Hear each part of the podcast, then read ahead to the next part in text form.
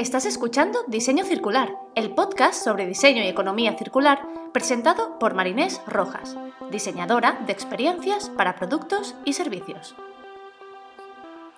En este espacio, Marinés junta su pasión por la creación de negocios con su amor por el planeta y el hacer las cosas de otra manera.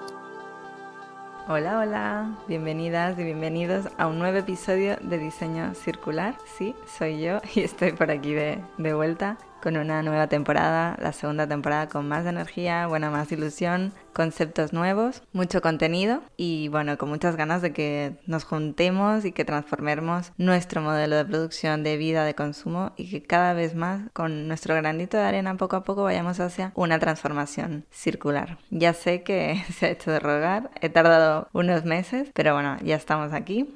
En esta segunda temporada voy a explicarte nuevos conceptos, ¿no? Ya un poco lo que vinimos viendo en la primera temporada, que si no sabes de lo que te estoy hablando y, acabas de entrar en este primer episodio de la segunda temporada, te recomiendo que escuches aunque sea la intro de la primera temporada para que veas un poco de, qué va todo. Nuevos aprendizajes, nuevos temas, hablaremos de casos de éxitos, más ejemplos que ya sé que es algo que gusta mucho, que habéis pedido continuamente, así que más ejemplos, algún episodio concreto solo de ejemplos y una novedad que son las entrevistas a emprendedores y emprendedoras circulares. Esto me hace mucha, mucha ilusión porque me parece súper interesante que podáis ver de primera mano o escuchar, que podáis escuchar de primera mano estos casos que están teniendo éxito, cómo están creciendo, cómo ha sido su base, su historia, ¿no? Cómo ha sido y cómo está siendo su, su camino hacia este emprendimiento circular, que el emprendimiento ya por sí tiene una serie de barreras, claro, cuando es circular añadimos otras por encima, pero también se añaden otras ventajas, otros beneficios. Entonces, bueno, me hace mucha ilusión compartir estas entrevistas que irán saliendo a lo largo de, las semanas y podremos tocar diferentes temas, desde packaging reutilizable para eh, la industria takeaway, como por ejemplo cervezas que utilizan parte de sus ingredientes de una industria que de otra manera tiraría esos ingredientes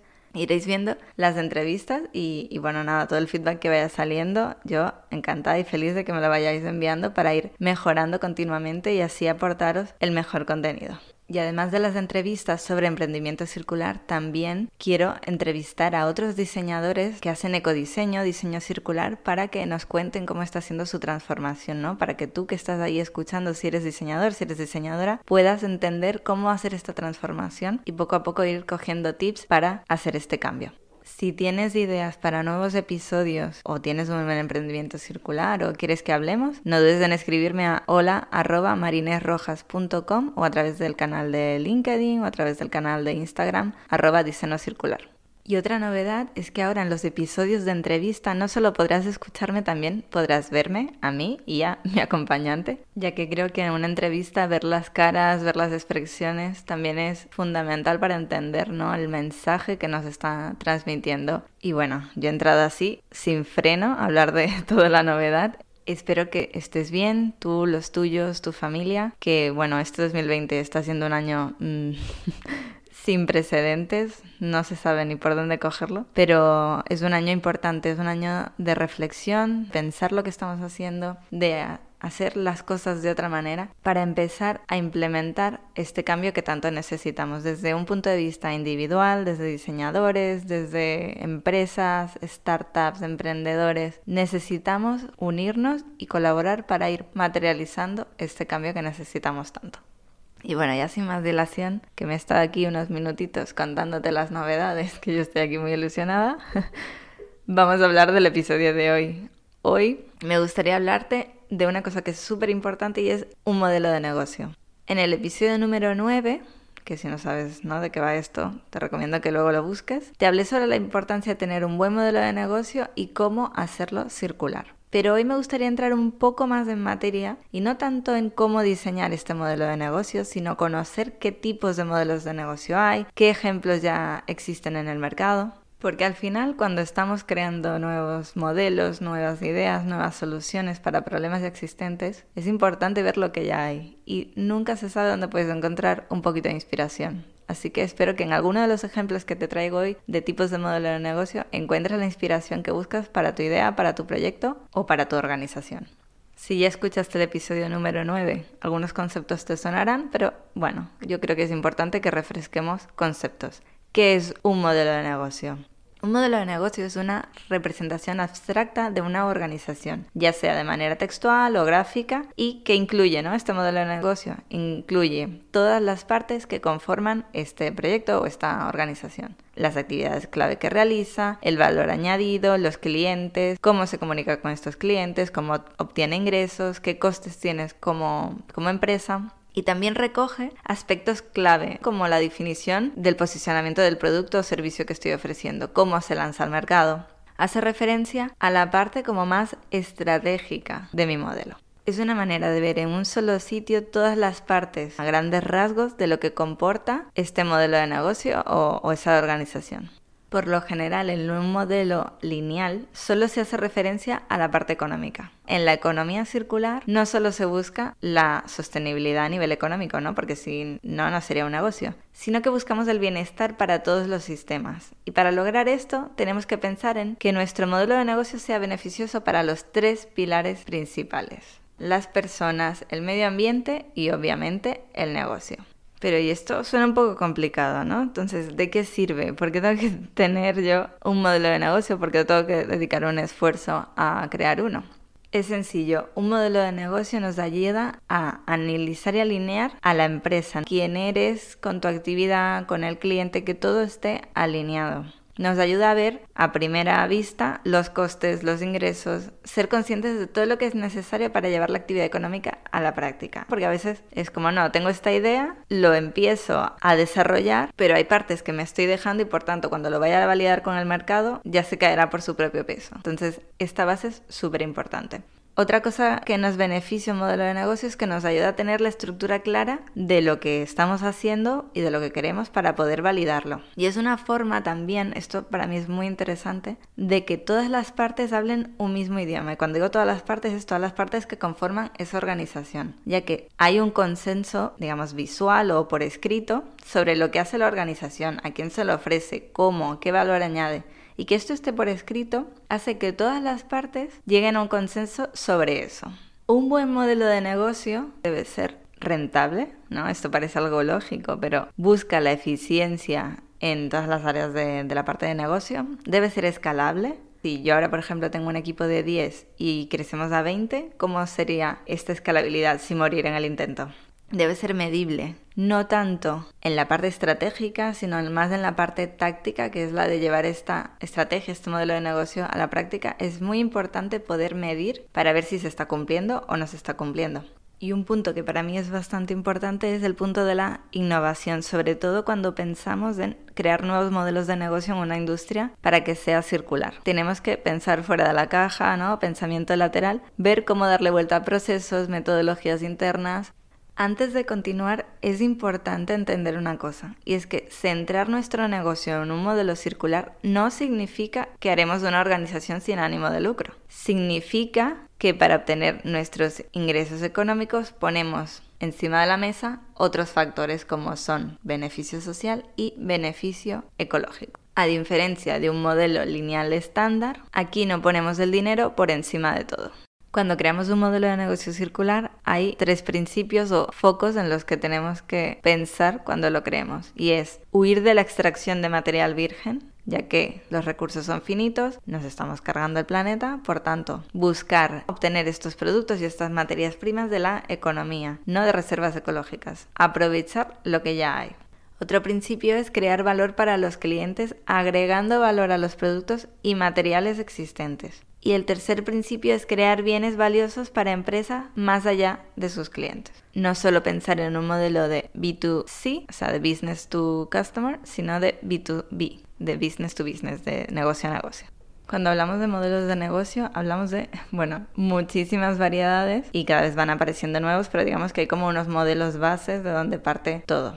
Por ejemplo, hay uno que se llama el brick and click, algo así como el ladrillo y click, y lo que hace referencia es a un modelo híbrido donde se mezcla presencia offline con online. Y un ejemplo sería, por ejemplo, una tienda de ropa, ¿no? De yo compro a través de la tienda online, pero prefiero ir a recogerlo en un punto y así, bueno, todo el tema del envío, esto eh, se evita, bueno, y a, y a la empresa también se le evitan costes. Otro modelo sería el de eliminar eh, intermediarios. En vez de acudir a los canales tradicionales de distribución, las compañías tratan con cada cliente directamente, por ejemplo, vía Internet.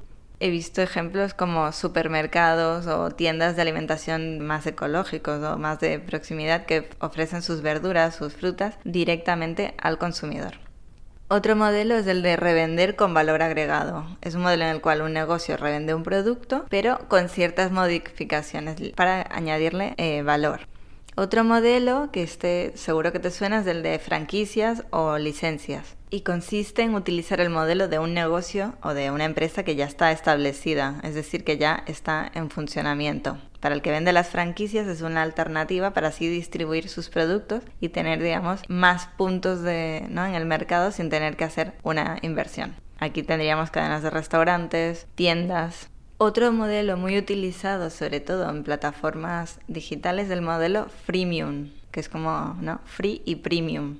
Este modelo ofrece un servicio básico de manera gratuita y cobra una cantidad por funcionalidades adicionales. Por ejemplo, Spotify yo puedo escuchar música gratuitamente con anuncios, pero si pago un extra ya no tengo anuncios. Si pago un extra ya no tengo X o en el caso de la plataforma LinkedIn. Yo puedo acceder a esta plataforma de manera gratuita, puedo contactar con otras personas, tengo, digamos, la base de manera gratuita, pero si quiero unas funcionalidades extras, como por ejemplo ver quién mira mi perfil, poder contactar directamente a gente que no conozco, todo esto tiene un coste extra. Otro modelo que es muy utilizado es el modelo de suscripción. Aquí lo que consiste es que la persona, el consumidor, tiene derecho a un servicio mediante una cuota. Esto te sonará del gimnasio, pero también de plataformas como por ejemplo Netflix tienes un servicio pagando una cuota mensual. Dentro de este modelo hay varios ejemplos. Tenemos a Ecodicta, que es una empresa que ofrece ropa por suscripción, o sea, alquilas esta ropa y cuando ya no la quieres la devuelves o cada mes la vas renovando. Otro ejemplo que me gusta mucho es Play Go Round, que es un modelo de suscripción pero con juguetes. Además, no son los típicos juguetes, tienen todo un trasfondo de juguetes educativos, Montessori. Otro ejemplo de suscripción podría ser eh, Neletap. Es una empresa que ofrece productos de limpieza, pero que vienen en tabletas, vienen como en pastillas. Entonces tú esta pastilla la pones en agua, es como un efervescente y tienes tu producto de limpieza. Puedes pagar el producto en sí, pero tiene un modelo de suscripción, que es decir, yo me olvido de estar comprando cada X tiempo, sino que tengo una suscripción para un refill. Otro ejemplo de refill, ¿no? que también es de suscripción, es Wild, como salvaje, que son unos desodorantes también eh, por suscripción. O sea, tenemos muchos ejemplos dentro de lo que es el alquiler. Eh, por ejemplo, hay una empresa que se llama Grover, en la que puedes alquilar productos electrónicos, ¿no? Quieres alquilar un proyector, un televisor, puedes alquilarlo. Otro modelo, que bueno, a mí el nombre no me acaba de gustar mucho, se llama cebo y anzuelo y consiste en ofrecer un producto básico a un precio muy bajo, que a veces hasta tiene pérdidas, este producto tan, tan barato. Esto sería el cebo y entonces luego se cobrarían otros precios más altos por recambios por productos o servicios asociados, que aquí sería el anzuelo. Otro modelo es el de fidelización y consiste en hacer que la persona, el cliente, vuelva. Entonces, cada venta es el principio de la siguiente. Aquí lo vemos en programas de puntos de aerolíneas, puntos de hoteles, en restaurantes, en cafeterías donde te dan una tarjetita de fidelización que tiene 10 marcas y cada vez que vas te van sellando y cuando llevas 10 te dan uno gratis. Esto es fidelizar. Otro modelo es el C2B, Customer to Business, o sea, cliente a negocio o consumidor a negocio, y consiste en que el consumidor como que crea el core del negocio, la materia prima, el contenido, por ejemplo, mm, en Pinterest. En Pinterest el contenido lo crean las personas y sin ese contenido, pues el modelo de negocio no tiene sentido. O por ejemplo TripAdvisor, donde las personas ponen sus opiniones sobre los lugares que visitan. Sin esas opiniones, el core del negocio no tiene sentido tampoco. Otro modelo es el de SaaS o el de nube, ¿no? que es el de Software as a Service, o sea, un software como servicio. Y en este modelo se permite a los usuarios disfrutar y acceder a un servicio en Internet, pero ellos no tienen que encargarse de nada, ni del mantenimiento del servicio, ni del hosting, ni del soporte, nada de eso. Solo de, digamos, disfrutar del servicio y de pagar por él en el caso de que haya que pagar. El proveedor del software es el que se encarga de todo este mantenimiento. Si esto lo extrapolamos hacia lo que tienen que hacer las empresas en un modelo circular, es que se puede extrapolar perfectamente, porque es que lo mismo que tienen que hacer, que es satisfacer la necesidad del usuario a través de un servicio, de un producto, pero siendo responsables del ciclo de vida de, este producto, o por lo menos siendo corresponsables, no solo dándole el marrón al usuario y se desentienden. Y otro tipo de modelo es el PaaS, antes veíamos el SaaS, ahora es el PaaS, que es plataforma como servicio, Platform as a Service. Es un modelo que permite a los usuarios disfrutar y acceder a una plataforma o entorno en Internet en el que pueden gestionar y desarrollar sus aplicaciones sin tener que desarrollar, crearlas desde cero. Lo más común es para gestionar sistemas de ventas, CRMs, bases de datos, documentación. Igual que en el caso anterior de Software as a Service, en este caso el proveedor es el que se encarga del funcionamiento y de seguridad del sistema. De esta manera permite a empresas que utilicen estas aplicaciones, sobre todo también a empresas más pequeñas que no quieran invertir en crear estos software desde cero, pueden tener acceso a estos bienes sin la inversión, o sea que les supone un ahorro de costes. Lo que se consigue aquí es llegar a un público a través de canales digitales, productos o servicios que de otra manera, ¿no? de la manera tradicional, sería mucho más complicado. Aquí tendríamos el ejemplo de Too Good To Go, que es una empresa que me gusta mucho. Es una plataforma para reducir el desperdicio de alimentos y ellos venden a través de, esta aplicación lo que los minoristas tirarían o los restaurantes no pueden vender a través de sus canales habituales. Estos artículos se colocan en la aplicación para así llegar a muchísima gente y también es un poco un marketplace para poner diferentes restaurantes o diferentes tiendas a la vez. Esto en la manera tradicional sería súper complicado poder como consumidor saber qué restaurantes o qué tiendas tienen excedente, cómo saber que lo tienen ese día, cómo ir para pagar. O sea, aquí la plataforma se pone en medio y es la capa digital, la capa de tecnología que ofrece la comodidad que necesita tanto el usuario final como el negocio. Hasta aquí hemos hablado de modelos de negocio estándar o los más genéricos. Si nos enfocamos 100% en economía circular, hay cinco modelos. El modelo de suministros circulares, el de recuperación de recursos, el de la prolongación de la vida útil de un producto, el de uso compartido en plataformas y el producto como servicio, que esto ya lo he hablado en diferentes episodios, que es lo que se conoce más como servitización. Cuando hablamos de un modelo de suministro circular, aquí lo que se trata es de usar energías renovables o materiales reciclables en lugar de aquellos recursos que no son renovables ya que son finitos. Aquí un ejemplo interesante podría ser eh, una marca que hace packaging a través de hongos, a través de setas. Imagínate cuando te compras una tele que viene toda envuelta como en un por expand, depende de donde estés, le llaman esto de una manera u otra, que es como un plástico blandito blanco para proteger la superficie. Hay empresas que fabrican esto con moldes a través de hongos o de setas. Los hongos crecen el tamaño del molde y claro, esto después es perfectamente compostable. En el segundo modelo, el de recuperación de recursos, aquí lo que se hace es obtener energía o recursos a partir de los residuos o del desecho. Hay un ejemplo que me encanta de esto y es un restaurante que se llama Amas. Estuve en una conferencia donde explicaban, y me quedé alucinada, que ellos lo recuperan absolutamente todo, o sea, no tiran nada. Y explicaban que cuando cocinaban pescado, las espinas las secaban y con estas espinas, cuando las secaban, hacían una harina, con esta harina hacían unos fideos, o sea, era súper circular, era una pasada. En el tercer modelo, cuando hablamos de prolongación de la vida útil del producto, aquí hablamos de reparación, de comprar de segunda mano. Aquí podríamos poner varias marcas como iFixit, iFixit, que hablábamos hace un rato, eh, Wallapop o depende de dónde vivas, empresas que vendan cosas de segunda mano.